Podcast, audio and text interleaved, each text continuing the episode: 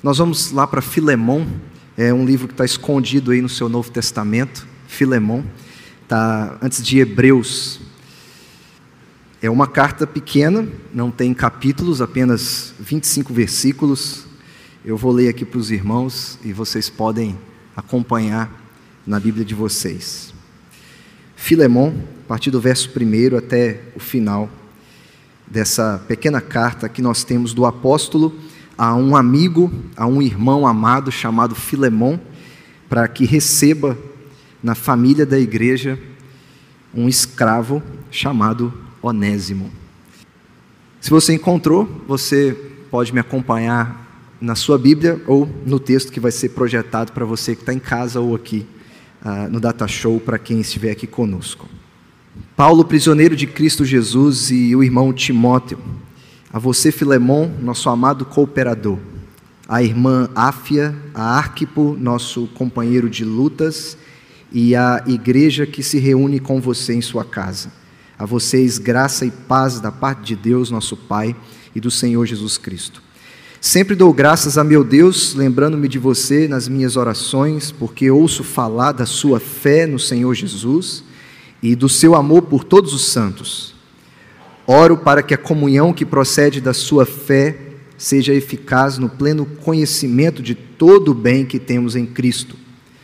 Seu amor me tem dado grande alegria e consolação, porque você, irmão, tem reanimado o coração dos santos.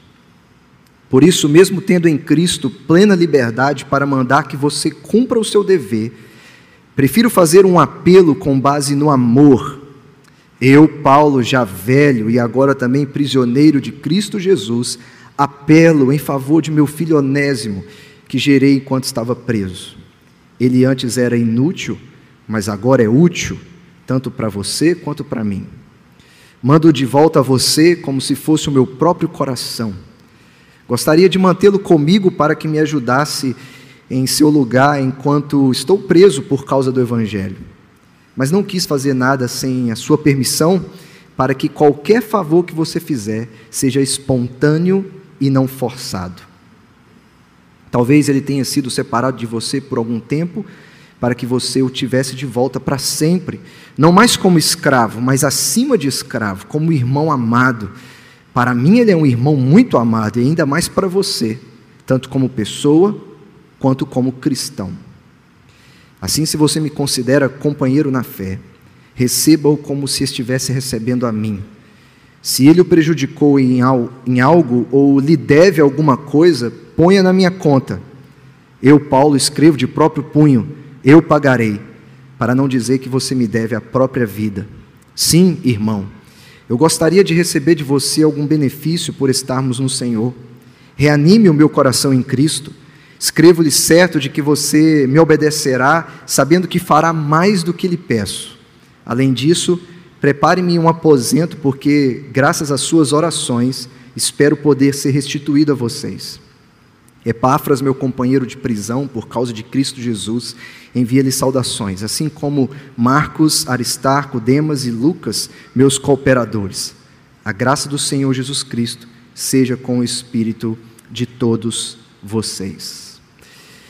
Nós sempre temos é, muitas coisas difíceis para fazer na vida cristã, a fidelidade é uma delas, obedecer também é algo muito difícil de se fazer, é algo que nos é exigido, mas talvez nada seja mais difícil para nós do que receber dentro da nossa família alguém que já nos tenha prejudicado de alguma maneira. Talvez não há nada mais doloroso do que a experiência de buscar o perdão de alguém. Não sei se você já teve essa experiência na vida alguma vez, mas o frio na barriga, a sensação de você estar se humilhando na frente de alguém, pedindo perdão, tudo isso é uma mistura de sentimentos e é um desafio muito grande. Eu já precisei fazer isso diversas vezes, de buscar aquele que cometeu uma falha, ou eu que cometi também uma falha contra ele, e a humilhação e o reconhecimento do erro e o se colocar diante daquela pessoa e dizer: me perdoa.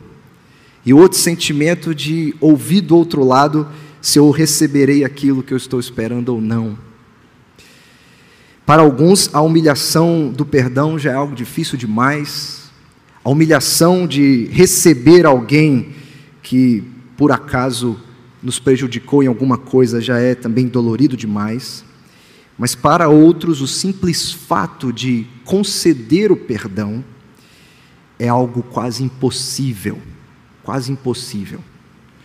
Se pedir perdão já é um desafio, dar o perdão a alguém que nos tenha prejudicado em alguma coisa, talvez seja algo difícil demais que a palavra nos pede, talvez um dos desafios mais intensos que nós temos na nossa vida cristã. Essa é uma carta escrita para uma igreja, mas escrita particularmente para um homem chamado Filemão, que precisa receber de volta não a sua propriedade, não o seu empregado, mas o seu irmão. Irmão amado, como diz o apóstolo Paulo. Nós já ouvimos dizer por muitas vezes, e a gente cresce ouvindo essas coisas, de que nós não podemos julgar nenhum livro pela capa, mas pelo seu conteúdo nós podemos julgar talvez, mas Filemão não pode ser julgado por ser curto demais ou pequeno demais. Ele não pode ser julgado por ser um livro escondido no fim do seu Novo Testamento que você tem aí na sua Bíblia e talvez considerá-lo de menor importância por causa do seu conteúdo que é muito pequeno e muito direto também na sua aplicação. E nós não podemos desconsiderar essa carta de forma alguma, primeiro porque ela é a palavra de Deus, e jamais poderíamos tratá-lo ou tratar essa carta como menos do que isso, mas principalmente porque o que Paulo está escrevendo para Filemão era de explodir cabeças na época de Filemão. E pode ser também de explodir cabeças para nós hoje. E por quê? em um contexto onde um homem como Filemão, que era um romano, convertido ao evangelho e que tinha escravos na sua casa, e que tinha pessoas como sua propriedade, era de explodir a cabeça de um homem como ele ou de qualquer outra pessoa, de que ele deveria receber aquele que ontem foi seu escravo, agora como seu irmão, que não mais vai se sentar na área dos escravos para comer, mas vai participar com ele da mesa do Senhor. Se assentar com ele na mesma mesa e receber com ele a mesma bênção da parte de Deus.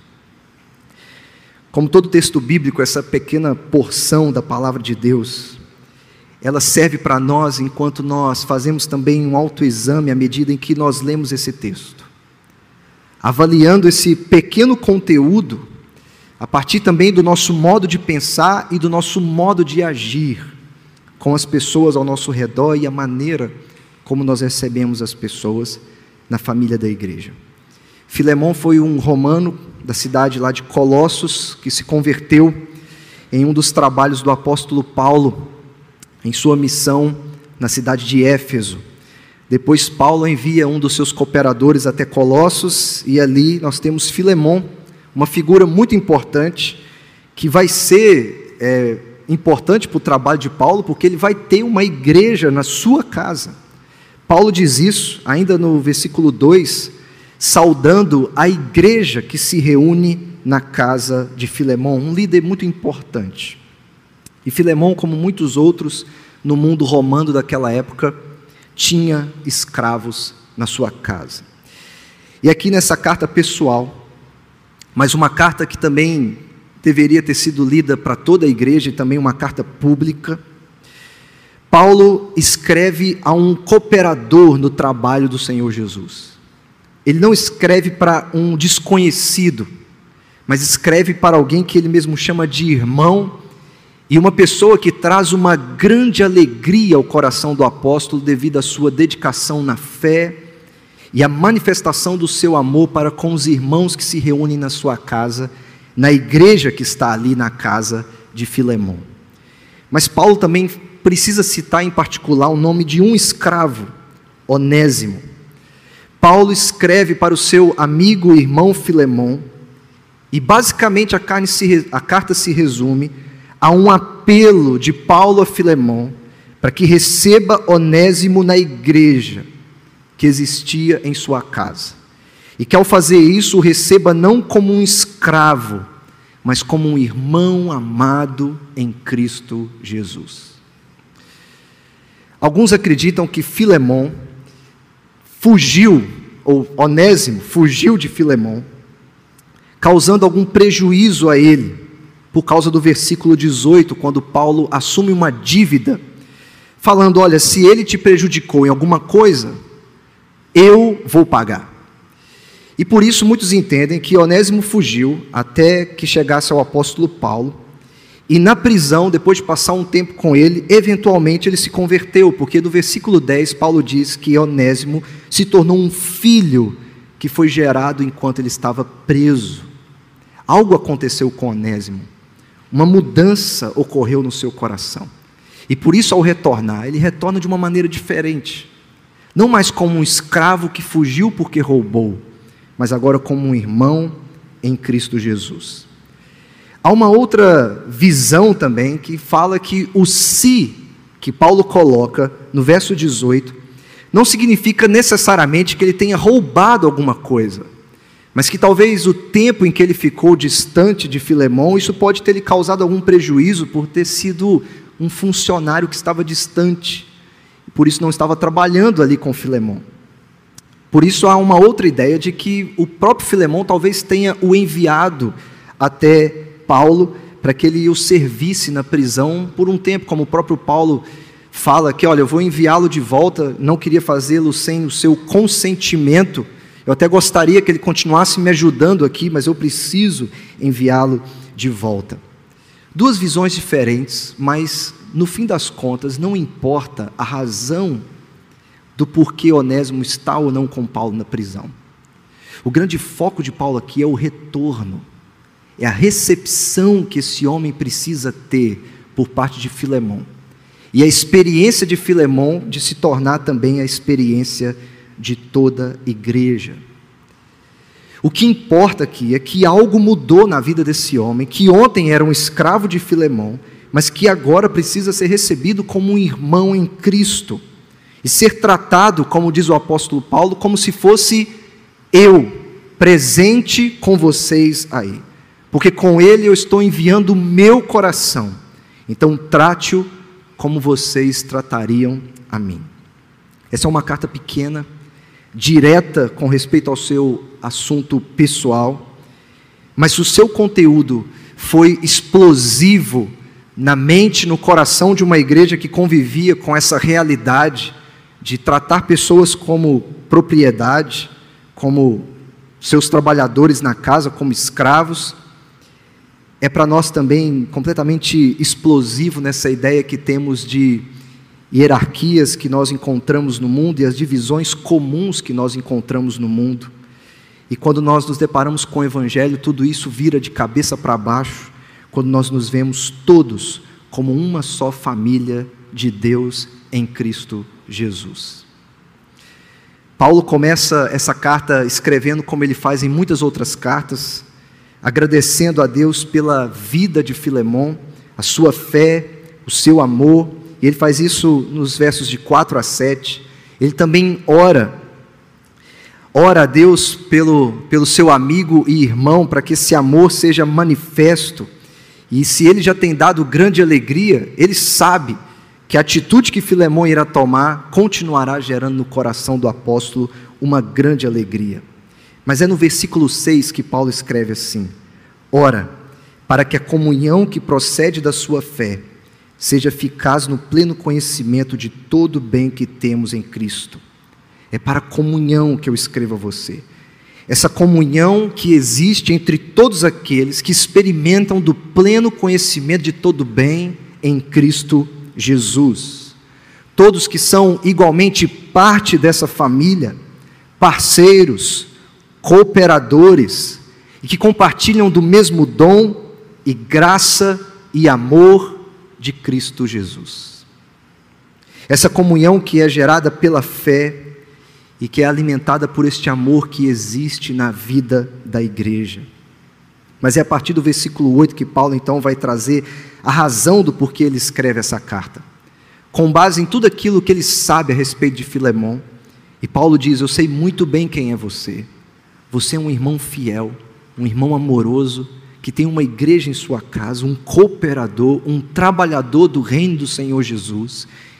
Por isso, o apelo de Paulo, com base no amor, como ele mesmo diz, é que Filemão precisa receber aquele que era escravo, fujão ou não fujão, ladrão ou não ladrão, mas recebê-lo, recebê-lo, apesar de qualquer prejuízo que talvez ele tenha lhe causado, para que a recepção que Filemão vai dar a este escravo seja também a experiência de toda uma igreja que está sendo discipulada pelo apóstolo Paulo.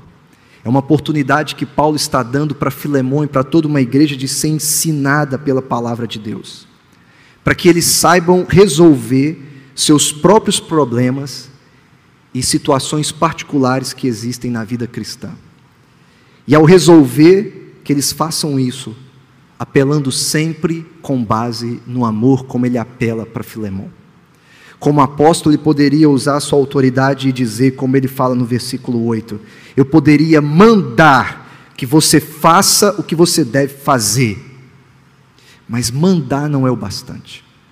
Eu preciso apelar com base no amor para que a sua experiência sirva como um discipulado para a igreja, para que eles entendam que as suas seus problemas ou situações particulares que cada um vivencia precisa ser resolvido com base nesse apelo que é feito no amor, que vocês experimentam na comunhão, no pleno conhecimento de todo bem em Cristo Jesus.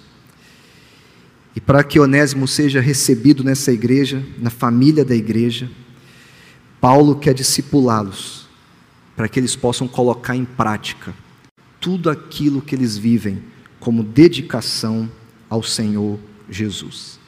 Aquilo que acontecia a Filemão é o que deve acontecer com toda a igreja. O que Paulo está dando a eles é uma oportunidade de pensar como um cristão e de agir como um cristão não importa o quão difícil seja o apelo que ele está fazendo. Se Onésimo causou algum problema para Filemão, o apelo de Paulo se torna algo difícil demais de ser cumprido. Por isso, Paulo não precisa mandar, ele precisa focar naquilo que é o fundamento que os une, o dom do amor de Deus em Cristo Jesus. Por isso ele não apela para o seu status de apóstolo. Porque se ele só mandasse, ele resolveria algumas coisas, mas ele não iria discipular. Mandar não é discipular. O discipulado é que cria uma oportunidade do povo de Deus aprender a pensar como Jesus e a agir como Jesus. O que Paulo está pedindo pode ser difícil demais, mas mesmo não sabendo o que aconteceu, o que Paulo está apelando é: recebam como parte da família. Não mais se assentando distante de vocês, talvez, talvez seja a ilustração mais clara para nós. Não mais se assentando longe de vocês, mas na mesma mesa que vocês. Não mais como um escravo, mas como um membro da família de Jesus. Por isso, Paulo estrutura o seu apelo em duas partes que são muito importantes para nós e são muito claras em todo o texto que nós percebemos aqui. A primeira coisa que Paulo faz ao apelar com base no amor é justamente apontar para a família na qual todos eles fazem parte. O que Paulo está dizendo para Filemão é: eu apelo a você com base no amor, porque todos vocês são membros da mesma família. Vocês não são adversários, vocês não são competidores, vocês não estão competindo para saber quem é o melhor. Vocês são uma família que vive uma comunhão, gerada pela graça de Deus em Cristo Jesus. Essa comunhão que vocês experimentam como fruto do dom da graça de Deus na vida de vocês, como ele escreve no versículo 6. Então vocês não são adversários. E no verso 17, Paulo faz questão de dizer a Filemão: Assim, se você me considera companheiro na fé, receba-o como se estivesse recebendo a mim. Nós não estamos competindo. Paulo aponta outros cooperadores no final da carta, como Epáfras, por exemplo. Somos todos trabalhadores do mesmo reino, servimos ao mesmo Senhor, ao mesmo Jesus. Então, o meu apelo com base no amor a você, meu irmão, é que você o faça, porque você é membro da mesma família, vocês todos são uma única família em Cristo Jesus. Isso é poderoso ainda porque em toda a carta Paulo faz questão, por exemplo, no versículo 2, de se referir a uma irmã da igreja. No verso 7 e 20, Paulo chama Filemão de irmão. No verso 22, Paulo fala da liberdade da comunhão. Nos versos 23 e 24, Paulo fala de outros cooperadores e companheiros na causa do Evangelho, e principalmente no versículo 3, quando Paulo diz: A vocês a graça e paz da parte de Deus, nosso Pai. Nós temos um único Pai, e esse Pai é o nosso Deus, que nos concede a graça da comunhão. Na família da igreja, Paulo está dizendo a Filemão: nós não estamos sozinhos. Não existe essa coisa de um relacionamento eu e Deus e com mais ninguém. Nós não estamos sozinhos como uma família. Estamos juntos trabalhando e servindo ao Senhor Jesus. Por isso o apelo de Paulo, firmado nessa família que é unida por essa comunhão que é gerada pela fé e mantida pelo amor que Deus derrama sobre a vida da sua igreja. Filemão, ele pode fazer isso porque ele já recebeu pela fé todo o pleno conhecimento de todo o bem em Cristo. Filemão não recebeu um conhecimento apenas intelectual ou racional das coisas a respeito de Cristo, à medida em que ele estuda as Escrituras ou à medida em que ele ouve as pregações. Não, ele recebeu esse conhecimento que pode ser colocado em prática na sua vida. Paulo fala de um conhecimento que não cresce apenas porque ele está lendo a palavra, mas porque ele está praticando aquilo que ele está lendo. E se ele recebeu todo o bem em Cristo Jesus, e recebeu o bem maior de fazer parte de uma família, que, como Paulo escreve aos Colossenses, que Filemão fazia parte disso também, como nós lemos aqui. Antes vocês habitavam nas trevas, vocês viviam nas trevas, mas agora, por causa da graça de Cristo, essa nova vida não tem diferença. Escravo, livre, todos vocês são de Cristo. Filemão também fazia parte disso. Então o apelo de Paulo é: você faz parte de uma família que você nem merecia, mas você faz por causa da fé e da graça de Deus. Então receba-o, porque ele também é membro da família de Deus. Paulo já lembrou a Filemão sua fé, seu amor, ele é um cristão comprometido com Jesus. Ele vive o amor de Jesus com Paulo e os demais. Paulo fala da grande alegria que ele gera no coração dele e de outros irmãos no versículo 7. Filemão, além de tudo isso, é um homem obediente, Paulo, no versículo 21, ele diz: Eu sei que você vai fazer mais do que eu lhe peço. Eu estou te pedindo apenas para receber Onésimo, mas eu sei que você vai além. Ele é um cristão comprometido e a sua obediência vai muito mais do que só um pedido apenas. Por isso, Paulo não está mandando nada, mas está apelando a alguém que realmente tenha Jesus em seu coração. Ele já tem tudo o que precisa para ser convencido a fazer o que deve ser feito receber aquele que ontem era escravo, mas recebê-lo agora como irmão. Paulo fala, por exemplo, no versículo 11: Antes ele era inútil, mas agora ele é útil, tanto para você quanto para mim. Se em algum momento Filemão ele se tornou inútil para você porque ele te prejudicou em alguma coisa, algo aconteceu no coração dele que agora o tornou útil, tanto para você quanto para mim. Se nós não estamos sozinhos na vida da igreja ou na família da igreja, não há também ninguém que seja inútil na família da igreja. Nós vimos aqui, domingo de manhã, por três domingos, que os coríntios poderiam considerar alguns irmãos mais úteis do que outros por terem certos dons.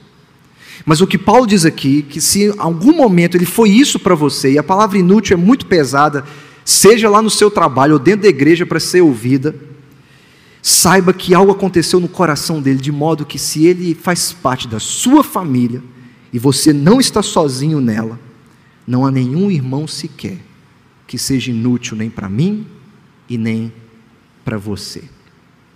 É interessante que Paulo escreve para ele esperando receber algum benefício de Filemão, porque o nome de Onésimo significa útil ou benéfico. No fim das contas, aquele que talvez em algum momento foi inútil, é na verdade muito útil e benéfico para você. De certa forma, cada membro dessa família é um onésimo, útil e benéfico. Essa é a chance da igreja colocar em prática tudo aquilo que eles experimentam pela fé em Jesus Cristo. Se Jesus era o rei deles, como eles deveriam receber o escravo que está voltando para casa? Paulo, no centro de tudo aquilo que ele apela, dessa família da fé, essa família formada por irmãos que foram salvos por Jesus Cristo. O apelo de Paulo é: se Cristo é o rei de vocês, então vocês devem amar igualmente cada membro dessa família como alguém útil e benéfico para você. Útil e de um grande bem na sua vida. Nós, às vezes, será que tratamos nossos irmãos da família como nossa propriedade? Faça isso, faça aquilo. Nós, talvez, será que tratamos alguém, algum membro da nossa família, você fica lá, enquanto os, nós, os melhores, ficamos aqui? Nós sempre estamos recebendo pessoas, todos os dias na igreja, que ontem foram escravos, escravos do pecado, escravos de trevas, escravos dos seus próprios prazeres, mas que agora são recebidos pela fé na família de Deus em Cristo Jesus. Eu não sei se você já sentiu a alegria de ver alguém sendo transformado pelo Evangelho e de ser recebido para a família da igreja. A alegria de talvez ver um rapaz jovem dizendo que não tinha tanto assim amor com a irmã, ou com o pai, ou com a mãe, e dentro da família da igreja ele encontrou novas irmãs, novas mães, novos pais. Não sei se você já teve o privilégio de ver alguém que, ao confessar sua fé diante da igreja numa profissão de fé, que às vezes para nós que nascemos na igreja parece algo assim tão natural, mas para aqueles que vêm de fora, eles se ajoelham e eles acham aquela alegria tão preciosa de fazer parte de uma nova família. E como eu disse, talvez alguém que nunca teve a mãe como mãe, ou o pai como pai, mas nessa família encontra tudo o que ela precisa. A alegria de saber que ontem você era um escravo, mas que hoje você está sendo recebido para dentro de uma família como um irmão e sendo tratado como um irmão. E veja que Paulo não, não fala diretamente para Onésio, para Filemão, dar liberdade a Onésimo. Mesmo que Paulo saiba que Filemão pode fazer isso por causa do versículo 21, eu sei que você vai fazer muito mais do que eu estou lhe pedindo. Mas Paulo não fala diretamente de liberdade ou aumente o seu salário, porque Paulo está pedindo algo que é muito mais difícil do que dar liberdade a alguém. Paulo está pedindo para que este homem se assente na mesma mesa que ele na mesma mesa que ele. Receber alguém como irmão para dentro da família de Jesus pode ser mais difícil do que qualquer outra coisa que nós possamos fazer por alguém. Mas receber é a melhor coisa que podemos fazer. receber com base nessa fé e nesse amor que nós experimentamos em Cristo Jesus. Se todos nós somos membros da mesma família, nós não estamos sozinhos. E aqueles que estão conosco não são nossos adversários, são companheiros, cooperadores no trabalho para o mesmo Senhor, que é Jesus Cristo. Nós não estamos competindo, nós estamos recebendo novos trabalhadores para a causa de Jesus Cristo. A segunda coisa que Paulo faz depois de apelar para essa família que os torna únicos, é também apelar para o status que todos eles possuem diante de Jesus. Somos todos membros de uma só família e por si só isso seria suficiente como um apelo de Paulo a Filemão. Mas Paulo, ele fala no versículo 1 que ele é um prisioneiro de Cristo. No versículo 10 ele repete. No, versículo, no final do versículo 9 ele diz: prisioneiro de Cristo. No versículo 13 ele fala de novo: estou preso por causa do Evangelho. E no versículo 23 ele fala de outros irmãos que também são seus companheiros de prisão por causa de Cristo Jesus. Pelo menos cinco vezes o apóstolo Paulo diz que ele está preso. E ele dá a razão do porquê ele está preso. Ele é um prisioneiro por causa de Cristo. Eu ouvi uma outra pessoa dizer que se Paulo está dizendo isso a Filemão, a respeito da sua prisão, é como se Paulo estivesse sacudindo as correntes da sua cadeia nos ouvidos de Filemão, para lembrar a ele que todos nós, por causa de Cristo, podemos correr o maior risco possível por causa do Senhor Jesus. Paulo sacode as suas correntes nos ouvidos de Filemão para dizer a ele: todos nós estamos num caminho de servir ao Senhor Jesus, correndo um grande risco, porque a maneira como nós servimos pode nos custar muito caro, como custa para mim a minha liberdade.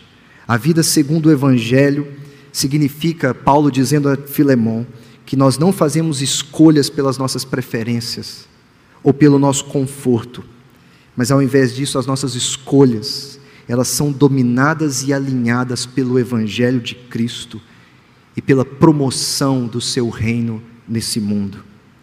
E mesmo que tudo isso custe tudo para Filemão, esse balançar de correntes nos ouvidos dele é uma lembrança do status que todos nós temos e que nos tornam iguais diante de Cristo. Todos nós somos servos e escravos de Jesus. Filemão precisa ser lembrado dessas coisas para lembrar ele a maneira como ele deve receber e tratar Onésimo. E para que a igreja também saiba a maneira como ele deve receber e tratar esse homem, como parte da família, sabendo que todos eles possuem o mesmo status diante de Cristo, são todos servos e todos estão vivendo essa vida de servo do Senhor Jesus Cristo, correndo todos os riscos possíveis para servir ao Senhor Jesus, ao promover o Evangelho de Jesus. É certo que Filemão ama Paulo de qualquer forma, estando ele livre ou preso. E na verdade existe um grande desejo de Paulo de estar com ele de novo e a oração de Filemão para que ele seja liberto e por fim volte até a casa dele. Prepare para mim um aposento, porque por causa das suas orações eu quero estar com vocês. Filemão parece orar por essa liberdade, para que eles estejam juntos de novo. Mas Paulo diz: Mas se eu não posso estar com você, por causa do status atual que eu estou experimentando de prisioneiro de Cristo, receba Onésimo, como se estivesse recebendo o meu próprio coração, como se estivesse recebendo a mim, porque eu não posso voltar, mas Onésimo pode. Então receba como você deve recebê-lo. Paulo está envolvido de todo o seu coração no retorno desse que era escravo, mas agora é um irmão. Desse que antes também já foi escravo das trevas e da escuridão, mas agora é um servo de Jesus Cristo e tem o mesmo status diante de Jesus como é o de Filemão. Que Paulo lembra a Filemão não é nada novo, porque não é nada novo para nós também, mas é algo extremamente necessário o apelo com base no amor, é para que Filemão olhe o lugar de amor inexplicável, que é a cruz do Senhor Jesus Cristo, para que ele, por fim, o receba não mais como escravo, mas acima de escravo, como um irmão amado, como um irmão que um dia também já se viu preso à escravidão que o pecado pode sujeitá-lo, como Filemão já foi preso um dia, mas que agora ambos compartilham da mesma liberdade em Jesus Cristo para servir a Jesus Cristo. Foi pela cruz, nesse lugar de amor inexplicável que é onde Paulo apela com base no amor, que ele e nós não somos mais escravos daquilo que nos prendia à escuridão, como Paulo escreve aos Colossenses, mas que nos liberta para servir e trabalhar aquele que realmente importa, que é o Senhor Jesus. Nós podemos até tentar conviver como família na igreja, mas se nós nos esquecemos do custo que é viver pelo Evangelho e servir a Jesus de todo o nosso coração, não adianta todo o nosso esforço de comunhão se nós não estivermos centrados no único status que nós temos diante de Jesus. Somos todos seus servos, somos todos os seus trabalhadores. Essa nova vida gerada pelo Evangelho, Paulo escreve aos Colossenses. Nessa nova vida já não há diferença entre escravo e livre, mas Cristo é tudo e está em todos. Filemão já não faz mais diferença. Você e Onésimo têm o mesmo status diante de Jesus. Então recebam, pois se vocês fazem parte da mesma família, então vocês têm também o mesmo status diante de Cristo. Salvo, perdoado, um servo, um trabalhador de um só Senhor. Quando nós lemos uma carta de Filemão, mesmo sendo muito curta e muito pequena, e mesmo sendo um pedido muito claro do apóstolo a um irmão amado para que receba um que era escravo dentro da família da igreja, não há como negar que algo desse tipo não é encontrado em nenhum outro lugar nesse mundo. Não há como negar que nós não encontramos nada parecido com o que nós acabamos de ler. Em qualquer livro que você leia sobre liberdade ou sobre direitos, porque isso é explosivo, extremamente desafiador para todos nós. Eu comecei falando essa noite para vocês sobre coisas difíceis que nós precisamos fazer por causa da vida cristã.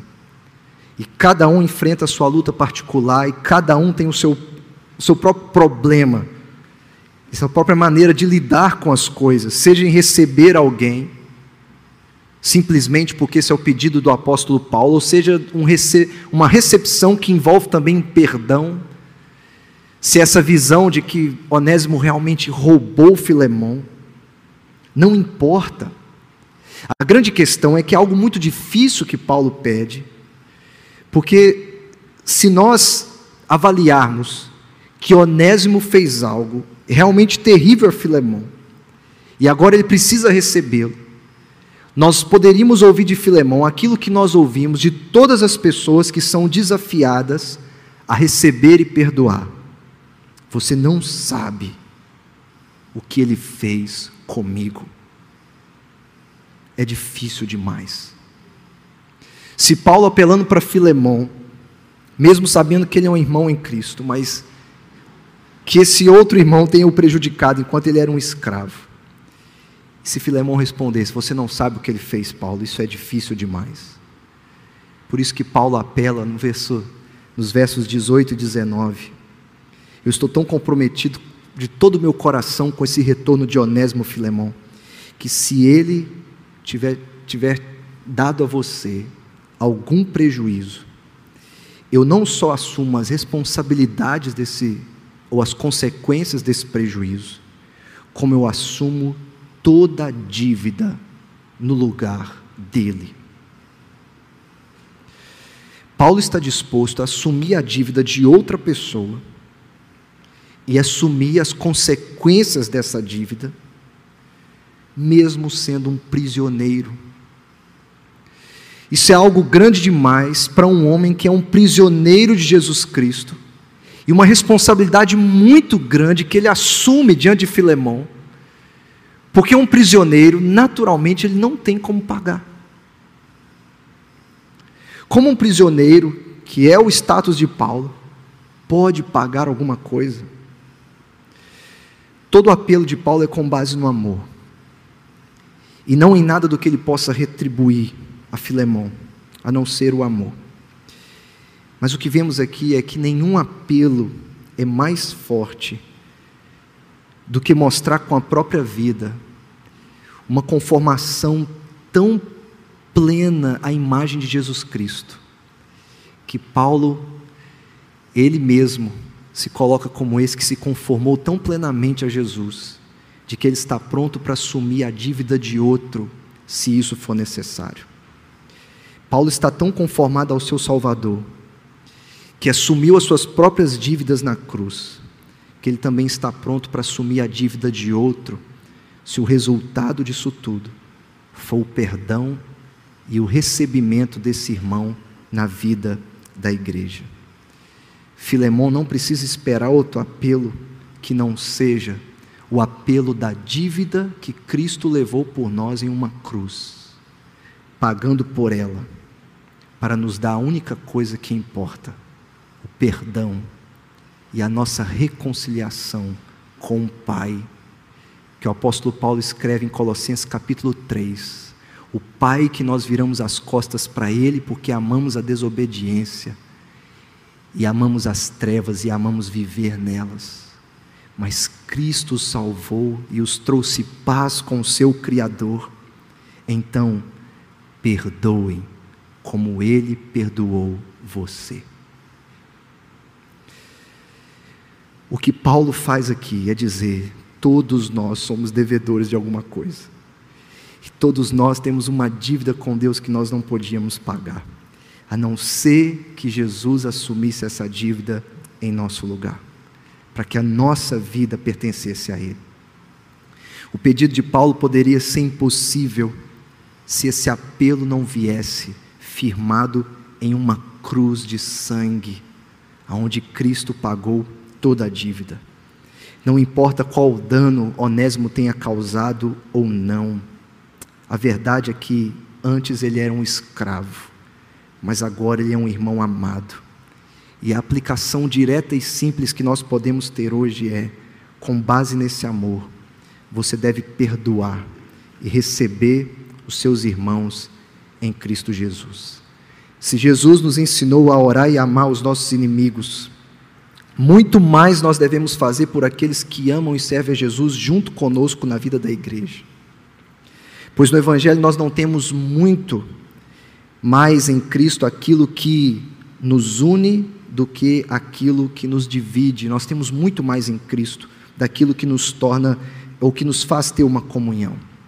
As nossas brigas, as nossas diferenças, que são muitas, as nossas discussões, que são muitas, nunca podem ser maiores do que o apelo com base no amor, porque é com base na cruz de Cristo e no preço que Ele pagou em nosso lugar, e do custo altíssimo pelo qual esse perdão veio até nós. O apelo com base no amor é fundamentado naquilo que nós, como cristãos, experimentamos no Evangelho e na cruz de Cristo. E porque esse apelo é tão importante para nós hoje, é porque nós continuamos a precisar de um apelo como esse. Porque nós podemos passar uma vida inteira na família da igreja, seguros por uma aparência de convivência tranquila, mas que na realidade não é nada do que aparenta ser. No fundo, não existe a liberdade para perdoar e para ser perdoado não existe o perdão concedido a outros e o perdão recebido, porque não há a liberdade daquilo que nós experimentamos em Cristo.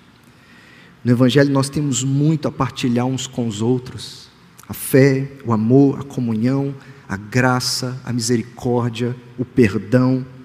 O que vivemos como família, como companheiros, cooperadores no Evangelho, é maior do que qualquer coisa que possa nos dividir por causa de nossas discussões.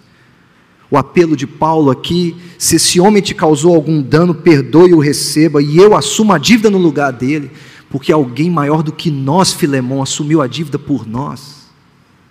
Faz o que você deve fazer. Essa é uma mensagem para cristãos, sim.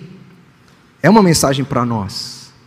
É uma mensagem para nós que já sabemos o que é o Evangelho, mas é também uma mensagem para não cristãos. Para cristãos, o texto aplica muito claramente que você precisa olhar para o Evangelho e vivê-lo, lembrando constantemente que você faz parte de uma família, que você tem um status diante de Cristo. Então, viva recebendo uns aos outros e perdoando uns aos outros. Para não cristãos, o texto mostra claramente que a maior dívida que você tem, que é o seu pecado, Cristo já pagou em seu lugar, em uma cruz. Jesus veio para reconciliá-lo com Deus e trazer paz com o seu Criador pelo seu sangue e levá-lo para dentro de uma família. Olhe para a sua dívida sendo paga na cruz e veja o perdão que Deus pode lhe conceder através de Cristo. E esse pleno conhecimento de todo bem em Cristo Jesus, não experimentado por nós apenas como algo racional das coisas espirituais, mas um conhecimento que cresce à medida em que nós aplicamos o Evangelho na nossa vida e nos nossos relacionamentos uns com os outros. O segredo, e esse é um desafio para nós, o segredo nunca é voltar ao que os outros fizeram contra nós. A chave é sempre voltar ao que Deus fez por nós em Cristo. Se nós nos voltarmos sempre para o que os outros fizeram contra nós, nós nunca vamos perdoar. Nunca. Mas se nós nos voltarmos para aquilo que Deus fez em Cristo, nós vamos perdoar e nós vamos receber. Deus, pelo sangue de Cristo, nos trouxe paz.